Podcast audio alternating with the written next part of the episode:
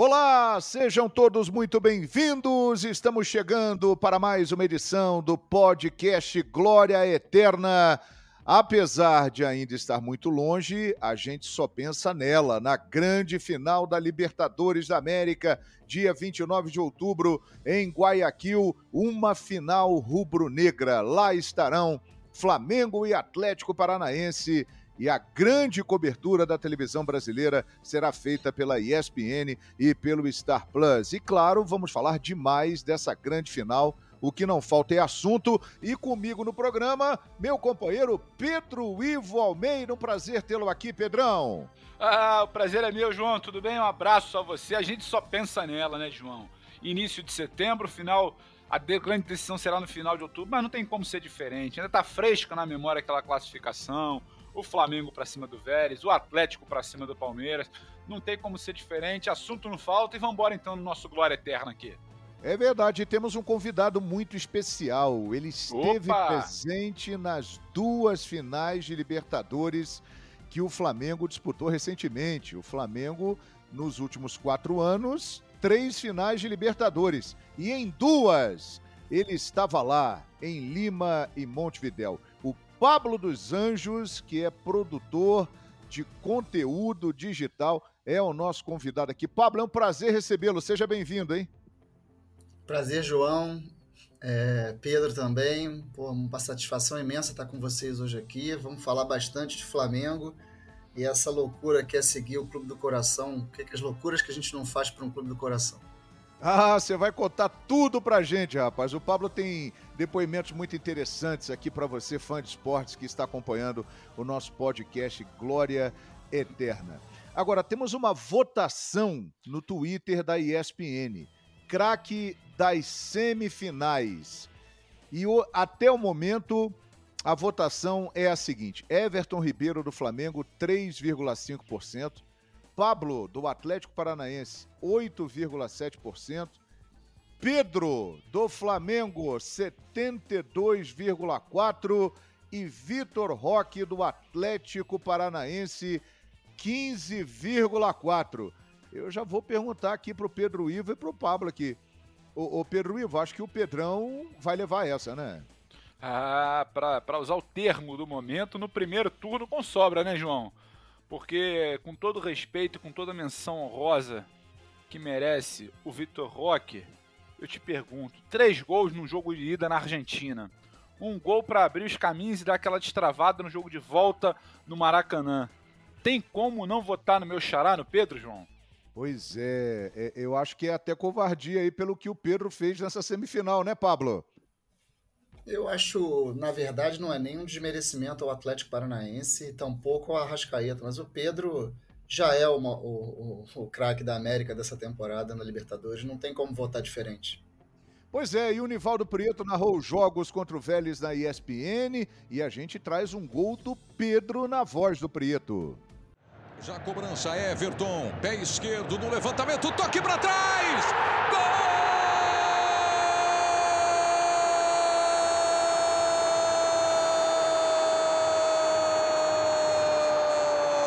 Gol dele, Pedro! É do Flamengo! Solta o grito, nação! Pedro, Pedro, Pedro, sempre ele! Na diagonal, cruzamento, tá lá! Na trave para morrer dentro do gol, Pedro! Pois é, e ele fez quatro gols nos dois jogos contra o Vélez, é o artilheiro da Libertadores, 12 gols. E simplesmente ele se tornou o jogador do Flamengo com mais gols em uma edição de Libertadores, superando somente Zico e Gabigol, que tinham feito 11 gols em uma edição. É impressionante realmente o momento que atravessa o Pedro. Agora, dia 29 de outubro, Estádio Monumental de Guayaquil. Estádio que tem capacidade para 57 mil pessoas. E você vai estar lá em Pablo dos Anjos. Agora você garantiu a sua ida para lá? É, faz tempo, né, Pablo? É, cara, voltando ao assunto dessa loucura que a gente faz pelo clube, quando o Flamengo estava enfrentando ainda o Corinthians pelas quartas de final, né, depois daquela vitória bem impressionante fora de casa por 2 a 0 eu olhei para minha mulher e falei para ela: E aí, amor? E é muito bom ter uma parceira que embarca nos nossos sonhos, né? Ela é flamenguista tanto quanto eu e a gente começou a pesquisar valores de passagens aéreas e tal. É, não diria para você que, foi, que foram valores baratos, mas perto do que é hoje em dia ofertado, a gente pagou bem o valor. E aí, quando terminou o jogo, a gente tinha uns dois, três dias de carência para decidir. Eu falei para ela, amor, a gente não vai mudar de ideia, vamos confiar que vai dar certo. Se por acaso o Flamengo não chegar, a gente viaja para outro lugar e tem uma desculpa para fazer uma viagem romântica, mas ainda bem que deu tudo certo e a gente está indo para Guayaquil. Interessante a confiança do torcedor no time dele. Deu certo, hein, Pedro Ivo? Tem uma coisa, João, eu tava vendo essa história aqui do Pablo. Assim como o Pablo, tem outros companheiros rubro-negros, a turma lá do Rio, e muita gente. Parece que a gente escuta essa história, né? Ou depois do duelo contra o Corinthians, ou depois do duelo de ida contra o Vélez, aquele 4 a 0 Claro, a vaga muito bem encaminhada, era muito improvável uma reversão do quadro aí no final, e muita gente fala isso. Mas tem algo que, que indica mais, João. É, o torcedor do Flamengo, seja o Pablo, seja outros amigos, ele se acostumou com o time dele na Libertadores. A confiança é maior. É diferente hoje o rubro-negro comprar uma passagem antecipada para a final em 2022 do que era anos atrás. A verdade é essa, João. Eu lembro que no ano passado, naquele mata-mata de Libertadores, antes da grande decisão contra o Palmeiras, estava numa transmissão com o nosso Pedro Torre, a gente comentava após o jogo como o Flamengo se acostumou a resolver de uma maneira até certo ponto tranquila. Mata-mata, ia avançando, era Olímpia, era Defesa e Justiça, depois era o próprio Barcelona de Guayaquil, lá, casa deles, onde vai ser a final.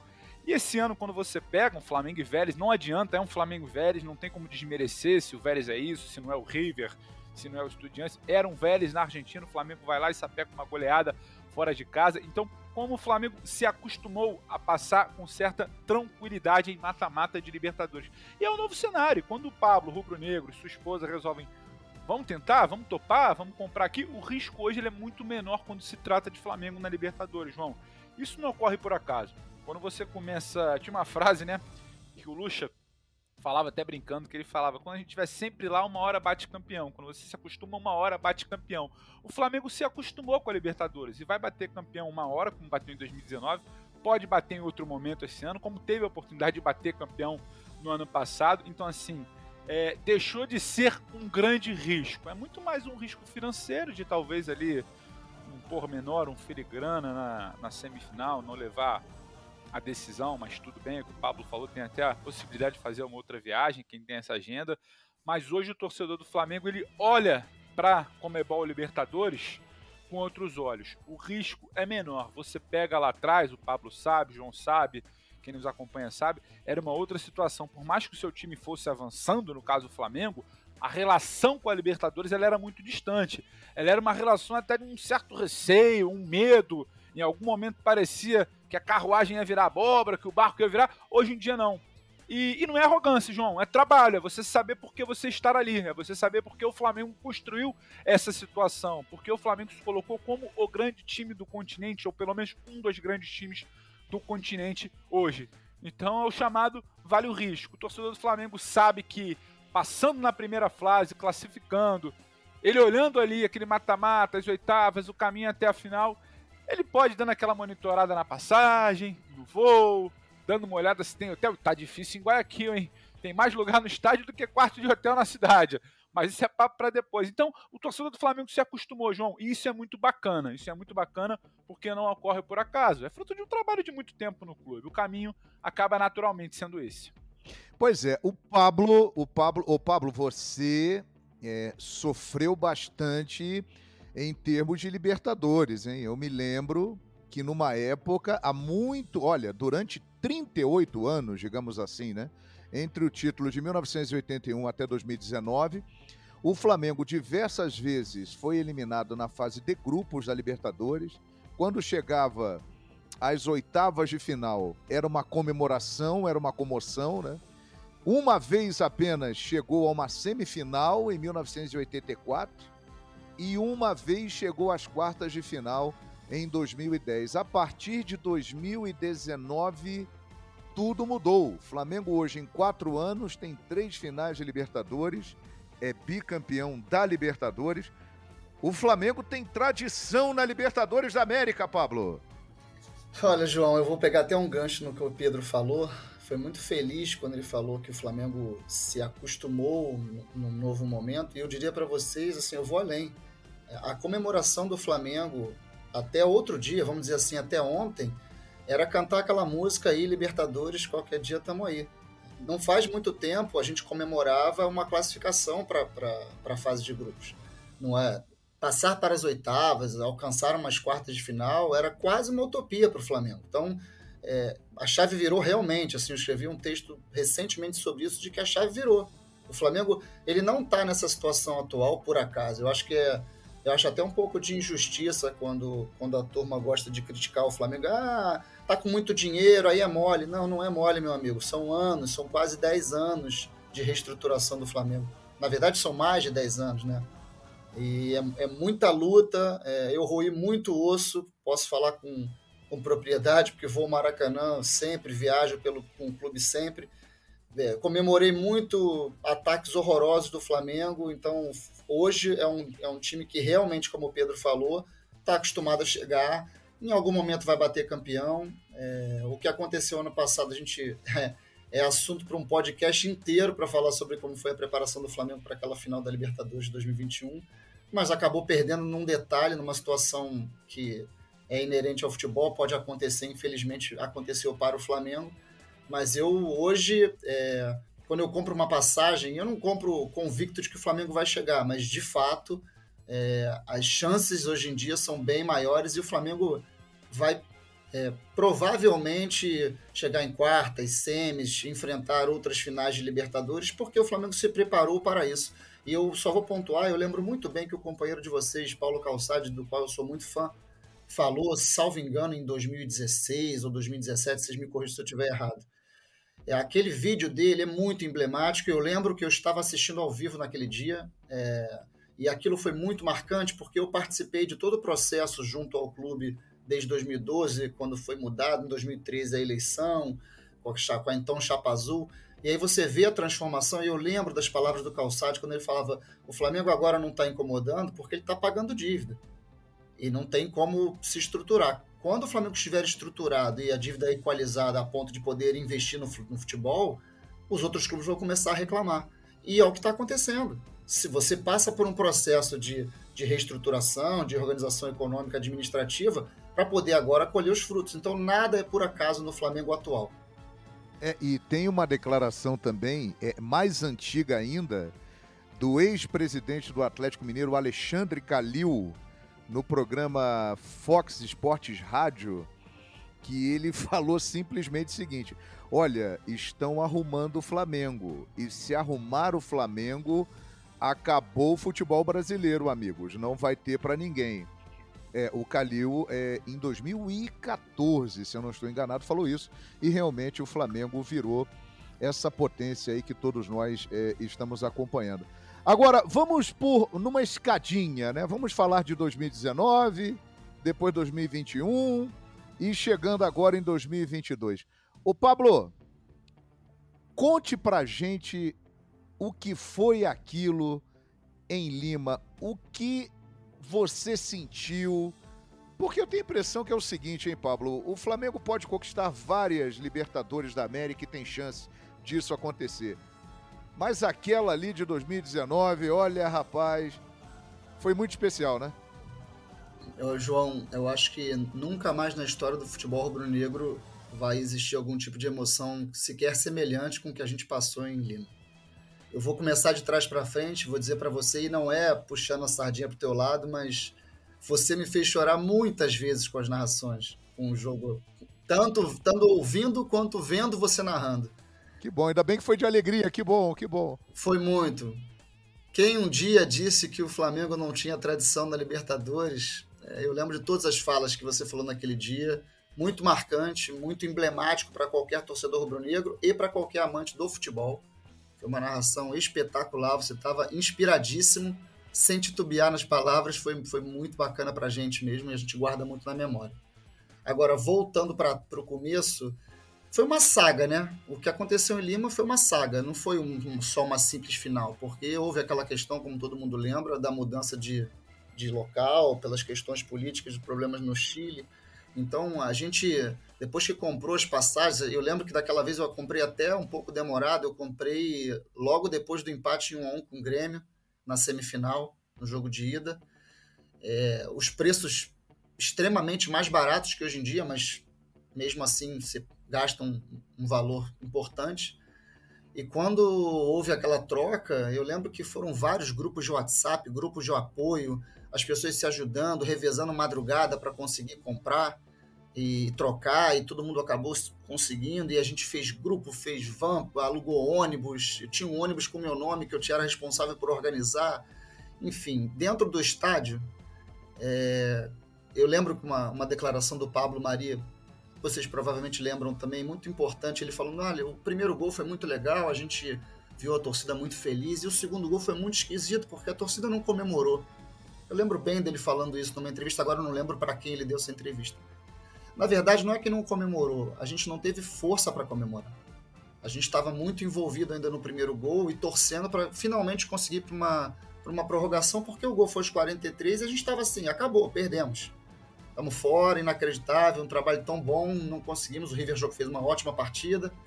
E aí a gente não teve força. Eu lembro que quando o Flamengo fez aquele primeiro gol, eu comemorei, vibrei. Falei, pô, vamos, vamos para a prorrogação. Eu tenho certeza o, o River tá morto, a gente vai ganhar na prorrogação. Quando sai o segundo gol, eu não tive força, eu só gritava. Foi a primeira vez na minha vida que eu senti dor de felicidade. Eu já, eu já falei sobre isso com alguns amigos. As pessoas pulavam em cima uma das outras e se olhavam assim meio incrédulas e, e aquele sol que parecia que não saía do mesmo lugar em Lima, naquele estádio, todo mundo morto e a gente não conseguia, o grito não saía da garganta. Essa foi, essa foi a grande sensação. Então, foi uma catarse coletiva, uma loucura, e eu não consigo imaginar. Eu tenho 43 anos, muitos anos dedicados ao futebol e ao Maracanã, não consigo imaginar a gente passando por uma situação sequer semelhante, João. É, você tem toda a razão. Ô Pedro Ivo, outras virão, provavelmente. Mas aquela ali ficou marcada, hein, Pedro? É, João, eu acho que tem o. Quando o Pablo relembra todo, todo o processo que ele se inicia lá em 2012, a eleição no final de 2012, a gestão inicial em 2013, primeiro mandato, segundo mandato do Bandeira, depois o Mandinho. Quando ele relembra isso tudo, eu acho que ajuda a explicar também um pouco do que do que é essa sensação, essa dor de felicidade que ele sente, se não conseguir gritar o segundo gol. A virada contra o River ela é muito mais do que um título de Libertadores, a meu ver, assim. É, e quando a gente se distancia um pouco do fato, a gente consegue talvez dimensionar de forma melhor. Tem muita coisa ali envolvida, João. Não é só o gol do Gabriel, não é só a virada sobre o River, não é só a Libertadores após tantas décadas. Eu acho que é uma, é uma confirmação de que todo aquela, aquele questionamento lá de trás, toda aquela dor, toda aquela piada, ah, porque o Flamengo só paga conta, não ganha, ah, porque quando é que vai ganhar isso aí? Traz reforço, acerta a conta, mas e aí? E foram anos assim, né? Foram anos e aquilo ali fica guardado, João, não tem como. Aquilo ali, mesmo que você não queira, vai vai enchendo um potinho, sabe? Aquele potinho do torcedor rubro-negro ele estava transbordando. E era um questionamento: o que, que vai ganhar? E é bom lembrar: o Flamengo ainda não tinha vencido o Campeonato Brasileiro até aquele momento ali, até aqueles minutos finais ali do confronto contra a Libertadores. Né? Ele vai, vai vencer poucas horas depois, ainda que todo mundo soubesse que o caminho natural era esse.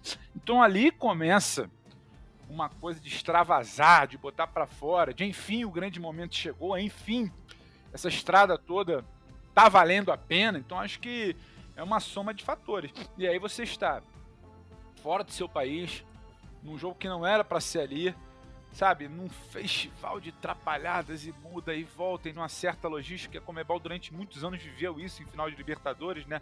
Coloca para cá, muda para lá, teve final em Madrid, muda de novo, problema num país. O sacrifício que é, eu lembro relatos de amigos, o Pablo pode confirmar, a gente dizendo da dificuldade para comprar até uma água dentro do estádio, tinha que entrar cedo e toda aquela coisa difícil para confirmar uma vaga na final, é difícil para confirmar uma viagem, é difícil para confirmar a sua entrada no estádio e é difícil para confirmar que a bola entrou, então acho que tudo isso ajuda a explicar. O cenário era muito maior, João. Quando você solta aquele seu grito ali histórico e incrível, eu acho que vai muito além simplesmente só daquele gol. Talvez ajude a explicar o que foi aquela sensação e talvez ajude também a explicar quando o Pablo fala que dificilmente se repetirá. É claro que um grito de gol, minuto final em Guayaquil vai ter todo um sabor mais do que especial também, mas acho que ali ali carimbava um processo que foi dolorido, ao contrário do que muita gente acha. O Pablo pode falar melhor. Foi dolorido você topar uma série de, sabe, situações ali que você precisa abrir mão. Você fala, olha, não vai dar para contratar. Quem vai chegar aqui é o Val mesmo é o, é o Bruninho, quem vai chegar é o fulano aqui, é o Cicrano, sabe? Aquela Copa do Brasil de 2013, ela ajuda muito a, sabe, a alimentar um pouco ali, porque ficar durante um bom tempo talvez sem o grande título. Então, o caminho foi duro, ao contrário do que muita gente pensa, que ah, por ser o Flamengo é mais fácil. Não, o caminho foi duro. E soltar o grito, extravasar ali naquele momento, é tudo isso que o Pablo já relatou e não poderia ser melhor porque ele estava lá, ele viveu isso. Eu lembro também que o Pablo viveu esse processo desde o início. É verdade, E foram 38 anos de espera, né? Uma longa espera, muitas decepções, e tudo veio naquela forma incrível, naquele roteiro inexplicável e inesquecível para todos os rubro-negros. Mas agora, o nosso Pablo já está experiente em finais de Libertadores. Ele vai para a sua terceira agora em Guayaquil e depois de Lima teve Montevidéu. Dessa vez o final não foi feliz para o Flamengo, deu Palmeiras. E a sua experiência em Montevidéu? Conte pra gente aí, Pablo. Então, João, é, eu costumo dizer para quem para quem viaja, para quem não está acostumado a ir jogo fora de casa, porque por mais que seja uma final neutra, né, um campo neutro, é, você está jogando fora das, dos seus domínios. Sempre que você faz uma viagem é, o resultado esportivo em campo você quer que seja de vitória, mas não se resume a isso. Viajar pelo seu time envolve uma série de questões, é estar com outros amigos, é, é fazer força para ajudar o time dentro de campo, é nem sempre ser maioria. Na verdade, quando você joga fora de casa, inevitavelmente você é minoria. Não era o caso de Montevidéu, que era ampla maioria. Mas foi muito mais tranquilo viajar para Montevidéu, é, cidade excelente, já foi um pouco razoavelmente mais caro que, que Lima, mas não houve tantos problemas. É, o jogo em si, é, eu achei que o Flamengo, para vocês terem uma ideia, é muito importante dizer isso, como é que a gente, como é que as coisas marcam a gente negativamente e positivamente. Até hoje eu não fui capaz de ver, rever o jogo, não consegui. Só consegui ver um lance ou outro, vi o lance que o Michael perde um gol, vi a entregada do Andrés Pereira, mas eu não consegui ver o jogo ainda. Eu preciso sentar um dia, como se fosse um, uma medicina terapêutica mesmo, para poder assistir e entender o que foi aquilo tudo. Mas claro que foi uma frustração muito grande. É, no meu entendimento, é, o Flamengo era o favorito, mas do outro lado tinha um time muito forte, que é o Palmeiras, sempre será forte. É, não à toa que mais para frente a gente vai falar sobre isso, mas eu torci para não ser o Palmeiras novamente na final, mas a forma como aconteceu, é, a forma como a torcida teve dificuldade de cantar no jogo. Eu lembro que a gente virou chacota porque a gente comentou, muitos jornalistas comentaram e também torcida falaram que o vento atrapalhou. Não era um bom dia para a torcida do Flamengo. É, nós não cantamos como a gente costuma cantar, mas o vento atrapalhou sim. É, não é mentira, quem falou é verdade. A acústica esquisitíssima, o vento levava nosso canto para trás. Mesmo assim, eu achei que o Palmeiras cantou bastante, foi merecedor também do título. Lembro que o Gabigol deu uma entrevista num podcast aí dizendo: é, cara, os caras foram lá, ganharam, faz parte, vamos tentar voltar e ganhar lá de novo, fazer o quê? É o que nos resta. Mas eu tenho uma passagem muito emblemática para dividir com vocês que me serviu de alento para frente. Quando o jogo terminou e a gente foi vice-campeão, é, na hora de sair do estádio, a gente estava em muitas, muita gente, eram quase 30, 35 pessoas juntos, a gente saindo em fila indiana, e eu lembro que eu estava com, com, as mãos no ombro da minha mulher, que ela não foi em Lima, porque o meu segundo filho tinha só dois meses, e nessa ele foi, ela foi comigo. E ela estava tremendo muito e chorando copiosamente. E eu falei para ela, amor, você precisa se acalmar. A gente tem dois filhos, a gente vai voltar a outras oportunidades, não acabou. E eu lembro, isso é muito marcante na minha vida. É, e ela olha para mim e fala: Amor, você tem que me prometer que você vai me trazer quantas vezes forem necessárias até que a gente seja campeão junto com o Flamengo aqui.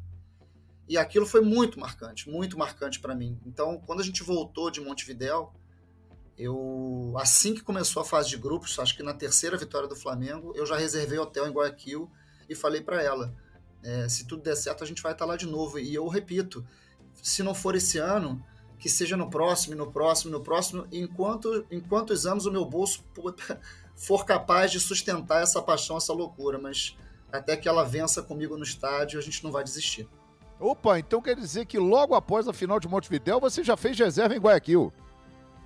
É, na verdade, chegando no Rio de Janeiro, começando a fase de grupos, eu já peguei um hotelzinho para Pra, porque é, é, é, cancelamento grátis, né? A loucura é grande, mas não é tanta também. Tinha cancelamento grátis.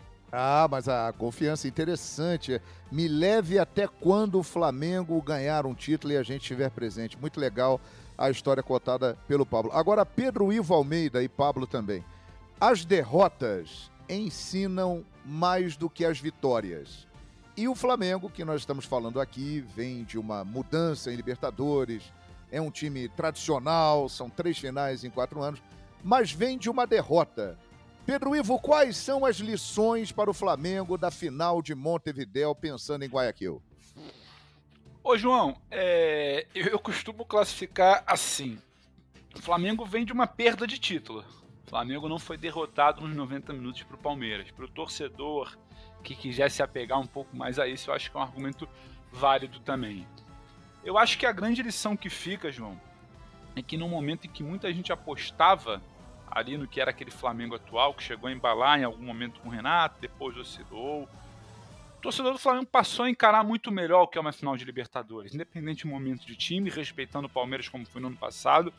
Mas eu não vi, sinceramente, nenhum torcedor, por mais que muitos compartilhem dessa ideia do Pablo de eu preferir o Atlético ao Palmeiras, mas acho que tem muito mais a ver com todo o poderio, toda a força que virou o Palmeiras na América do Sul, bicampeão, mas o torcedor do Flamengo entendeu o que é uma final de Libertadores. O clube também entendeu. A base, a espinha dorsal de comando, de elenco e tudo mais, até de algumas pessoas do staff, ela é a mesma. Da final de 19 para a final de 21 e para a final de 22. A grande lição, João, é você entender o que é uma final de Libertadores. Você não olha exatamente para a camisa do outro lado para diminuir ou superestimar uma dificuldade. Você não olha para uma reta final de jogo, seja em 2019 ou 2021, para achar que a coisa já está decidida. Não estava em 19, não estava em 21. Você entende qual a necessidade, qual a mobilização necessária para você jogar uma final de 2022. Eu acho que o que pode ficar de ensinamento está muito nesse âmbito, porque o jogo jogado é outro, o momento do time é outro, o tipo de adversário é outro.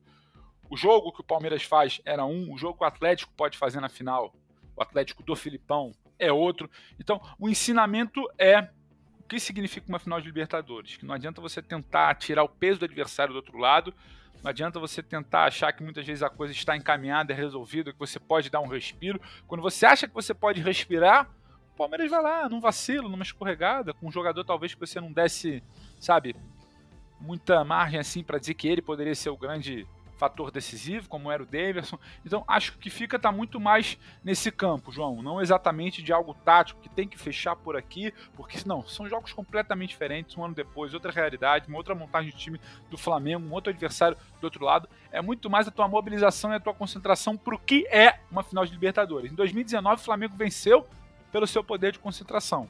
Em 2021, o Flamengo perdeu por uma situação ali específica. Não de concentração, mas de um vacilo que acontece. Então você tem que, você tem que estar mobilizado o tempo inteiro. Então acho que talvez essa seja a grande sinalização para essa final de 2022. E olhar para outro lado, independente do adversário, se ele nunca ganhou uma Libertadores, se ele tem menos camisa que outro possível adversário, e respeitar. E eu acho que isso o Flamengo tem feito, dentro desse costume que virou jogar fases mais agudas de Comebol Libertadores. Pois é, é, você disse aí, ô Pablo dos Anjos, eu fiquei é, feliz quando não foi o Palmeiras. É, você não queria enfrentar novamente o Palmeiras? Prefere é, realmente o Atlético Paranaense? Achou melhor para o Flamengo? Então, João, tem mais a ver com não querer enfrentar o Palmeiras do que preferir o Atlético Paranaense. Não sei se eu fui, fui claro, porque. Foi, foi sim, foi sim. É porque, assim, as pessoas entendem. Na verdade, as pessoas entendem o que elas querem, né? Para defender seus argumentos. Mas eu não desmereço o Atlético Paranaense em forma alguma. É, acho um time. Vai ser bem complicado para o Flamengo enfrentar na final. é, na minha opinião, vai estacionar o carro sim lá atrás e vai espetar bolas com Vitinho, com, com Vitor Roque, vai tentar fazer aquele jogo mais físico, é, tentar deixar o Flamengo com a bola e, e buscar o erro que acontece. Obviamente, quem está mais com a bola também está sujeito a ter os erros, desatenção. Às vezes a, a, concentração baixa um pouco e nessas horas que um time vai lá e belisca. Então, acho que vai ser um jogo muito parecido com o que aconteceu no Maracanã, no 0 a 0 da Copa do Brasil, onde o Flamengo, na minha, na minha opinião, massacrou o Atlético Paranaense. E todos falaram na época, ah, a estratégia do Atlético do Filipão foi excelente. Eu não acho. A estratégia é como você impõe o seu ritmo de jogo durante a partida para que construa o resultado. Aquele resultado, na minha opinião, foi mentiroso diante das várias eh, oportunidades claras que o Flamengo teve de ganhar. Sobre o Palmeiras, é, eu entendo quem fala, ah, o Palmeiras, tinha que ser o Palmeiras, a gente tinha que ter essa revanche. Quando você fala que você vai ter uma revanche, você tem que lembrar também que também pode acontecer do time ganhar de você de novo. E se o Flamengo perde para o Palmeiras duas, duas finais seguidas de Libertadores, é, a gente, se a gente for falar em freguesia, em rivalidade, isso marca demais, assim. Hoje já é, um, já é muito marcante, assim. O jogo de, o jogo, o empate no, no Allianz Parque agora recentemente, um a um, houve um mosaico grande do Palmeiras fazendo alusão ao vento, é, é, provocando o Flamengo, que tudo inerente ao futebol, faz parte, é, é saudável. Imagina se o Flamengo perde duas para o Palmeiras. Imagina o nível de pressão que o Flamengo chegaria a essa final com a obrigação de vencer de qualquer maneira para não, não ser vice do Palmeiras duas vezes seguidas. Você, ninguém está errado escolher um time ou outro. Na verdade, você quer chegar na final. Quando o Flamengo classificou, tá ótimo. O negócio é classificar. Mas como o jogo do Palmeiras foi antes e, e passou o Atlético Paranaense, eu não vou negar para você não, cara. Eu comemorei, comemorei efusivamente. Acho que ter uma final diferente é, é favorável sim. É, acho o Palmeiras um time melhor, consideravelmente melhor do que o Atlético Paranaense, com mais poder ofensivo, um time mais bem estruturado, o que, em hipótese alguma, diminui o feito do Atlético Paranaense. Mas eu não vou ficar em cima do muro e dizer para vocês que para mim tanto faz. Não é tanto faz. Eu acho que o Flamengo chega nessa final contra o Atlético Paranaense como favorito, sim. Mas favoritismo, ele, ele vai até a hora que a bola rola. E, eu, e vou usar as palavras do Ivo, é a questão da concentração, de você entrar ligado, entendendo o tamanho do jogo, não, não desvalorizando o seu adversário, não sentando num, num, num, suposto favoritismo, porque o jogo é jogado. O Flamengo, quando chegou contra o River em 2019, é, havia um equilíbrio muito grande. Assim. O Flamengo ainda estava na, tava naquela fase muito forte do Jorge Jesus, mas o River era uma grande potência, ainda é uma grande potência. E o River fez um jogo muito sólido contra o Flamengo. E nada, nada impede do Atlético fazer um jogo muito sólido, mas é, o estilo de jogo me parece que vai ser de um time querendo a todo momento ganhar o jogo tendo posse de bola, e o outro tentando espetar no contra-ataque. Eu prefiro ser o dono das ações do que negociar demais, apesar de achar que o Palmeiras também não, não, não ficaria com a bola contra o Flamengo. Essa é uma situação interessante, Pedro e Valmeida, porque eu percebi que houve uma divisão na torcida do Flamengo. Uma parte preferia o Palmeiras para a revanche e a outra é, seguiu a linha de pensamento do Pablo, que está aqui com a gente, Pedro. E é compreensível, é compreensível parte da torcida querer essa revanche. E também só de se dividir já vê que não tem uma resposta muito exata, né, João? Não vê que esse é o certo esse é o errado. Eu entendo a revanche, mas eu confesso que eu entendo ainda mais o argumento do Pablo. O Pablo esteve em Montevidéu. O Pablo sentiu na pele. O Pablo sabe o que, que o Palmeiras significou. Quando ele fala de que ele não consegue nem assistir aquela partida de novo, isso é fruto de uma dor e é compreensível. O torcedor é paixão, o torcedor é sentimento. Quando algo fere isso, ele não quer contato com aquilo, aquilo ali machuca. E eu entendo que não queira contato com esse Palmeiras. O Palmeiras era, até a última semana então, o rei da América, o senhor América, ou é até a data da final, quando alguém, quando algum clube diferente levantar a taça, a desejada taça, a Comebol Libertadores, ele ainda será o rei da América até então. Ele é o clube que detém as últimas duas taças. É perfeitamente compreensível esse respeito. Nada tem a ver com medo, é você saber onde está um caminho talvez que te abra mais possibilidades.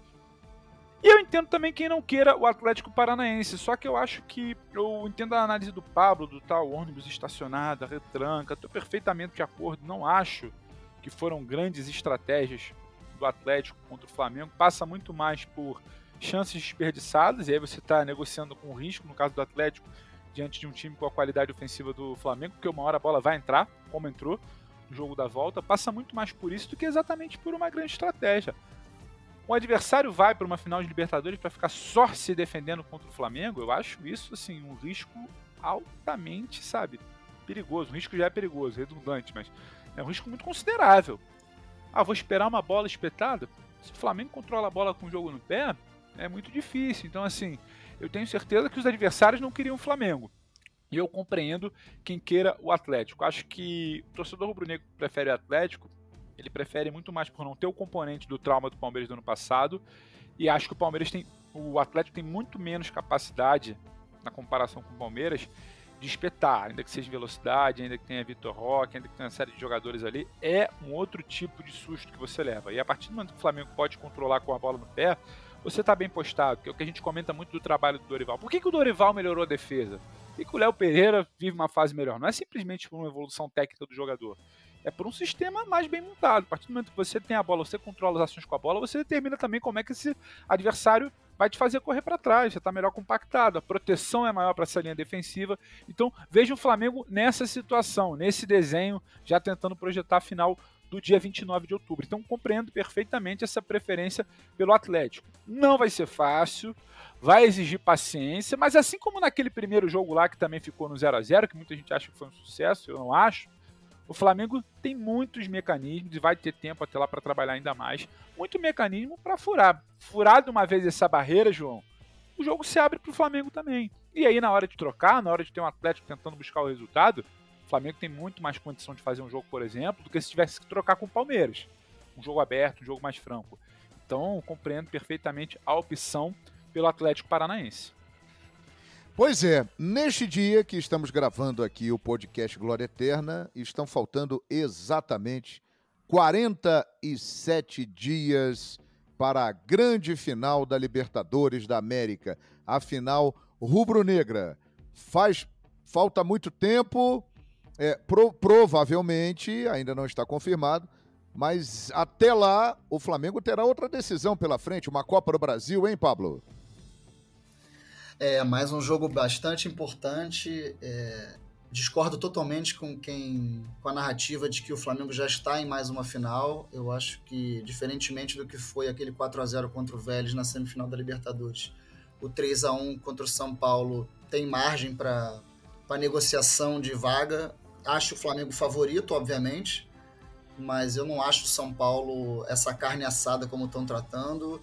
Acho que o, o, também acho que o São Paulo não vai chegar e jogar de peito aberto, que se fizer isso vai tomar uma sapecada no Maracanã.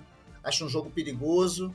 É, quando o Flamengo enfrentou o Vélez no jogo da volta e tomou aquele 1 a 0 por mais que a gente tenha ficado preocupado, incomodado, o cenário é completamente diferente. O time entrou em campo de uma forma bem diferente, a concentração ela baixa, por mais que a gente fale, ah, não pode, mas ela baixa. É, já acho diferente para esse jogo contra o São Paulo. Acho que o Dorival sabe da necessidade que o Flamengo tem de entrar muito ligado e de repente se conseguir fazer um gol logo de começo já mata, já arrefece logo as aspirações do São Paulo.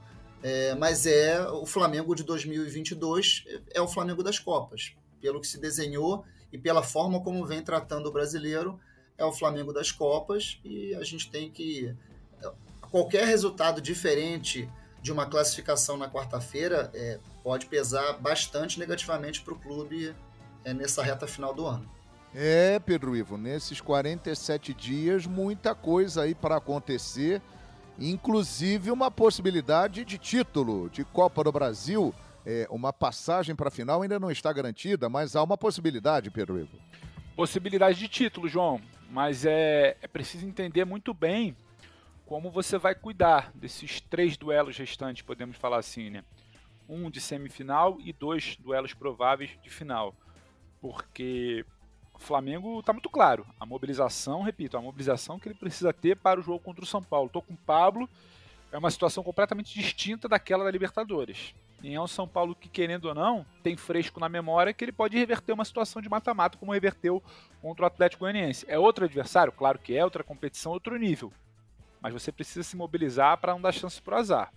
Passado isso, nem pensar em negociar com uma possível eliminação, porque isso poderia trazer um peso muito grande para esses tais 40 e tantos dias que faltam. Passado isso, você tem uma final.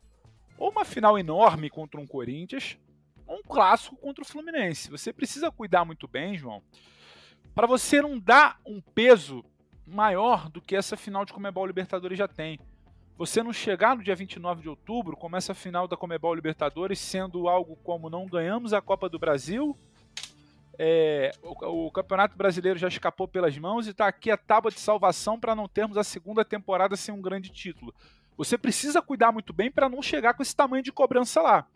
Então, por isso que eu acho que o cuidado com a Copa do Brasil é fundamental. Tal time de Copas que o Pablo cita, ele precisa então ser de fato um time de Copas. Acho que desde o jogo contra o Palmeiras, o Flamengo negociou demais, para usar o termo que o Pablo vem usando, negociou demais o Campeonato Brasileiro. As atuações do time alternativo, eu venho repetindo isso até ao longo da programação. O time alternativo mudou de cara, é bom que se diga, nos últimos jogos, mas ele não vem brilhando, não brilhou contra o Botafogo, não brilha no segundo tempo contra o Palmeiras, não brilha contra o Ceará, não brilha contra o Goiás, então acho que o Campeonato Brasileiro, até por um outro time postulante a título, tendo só esse foco, ele vai ser uma missão muito mais difícil o morro é mais íngreme para subir, então que seja de fato um time de Copas. Não só para ser campeão da Copa do Brasil, mas para você não dar um peso ainda maior e prejudicial para o dia 29 de outubro. Você não pode chegar naquela semana final em Guayaquil com aquela coisa do só me resta isso, tem que ser isso, se não for isso é tragédia, porque infelizmente futebol brasileiro é isso. Não ganha uma Copa do Brasil, não ganha uma Copa Libertadores, deixa o brasileiro escapar, vai ser pintado como uma temporada fracassada. Então, é cuidar muito bem desse tal time de Copas para diminuir um pouco o peso dessa final dia 29 de outubro. Ela tem um peso menor? Não tem. Mas você tirar um pouco da pressão para você conseguir fazer o seu jogo e confirmar um grande título também.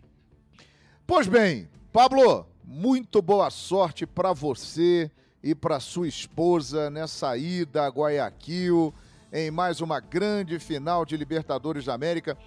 Com certeza será épico, memorável, viu, Pablo? Olha, queria agradecer demais a participação aí, privilégio estar aí com vocês trocando figurinha. Sou fã dos dois, ambos sabem disso. Fã dos canais Disney também, gosto muito e espero que, diferentemente do ano passado, eu possa voltar de lá com a com a promessa cumprida e que o Flamengo volte a vencer a Libertadores. Os mecanismos ele tem, é, as ferramentas o Flamengo tem, que seja uma, um dia de 29 de outubro bom para o Flamengo e para a nação rubro-negra. Muito obrigado. Isso, e dependendo do resultado, aproveite e já faz até mais uma nova lua de mel, hein, Pablo? Olha aí, acabou de surgir uma nova opção aí. uma comemoração, hein? Vai ser interessante. Obrigado, viu, Pablo, pela sua participação aqui com a gente. Pedro Ivo, estamos na contagem regressiva. Vem aí a final rubro-negra da Libertadores da América. Grande abraço, Pedrão. Abraço, João. Sempre um prazer estar aqui com você. Abração pro Pablo também. Obrigado pelas palavras. Muito obrigado pela participação dele aqui com a gente. Grande papo. E seguimos na contagem. Estamos às ordens aqui, João. Abraço a você, ao Pablo, ao fã de esporte. Vamos em frente. É isso aí. Valeu, turma. Obrigado, fãs de esporte. Esse foi mais um podcast Glória Eterna.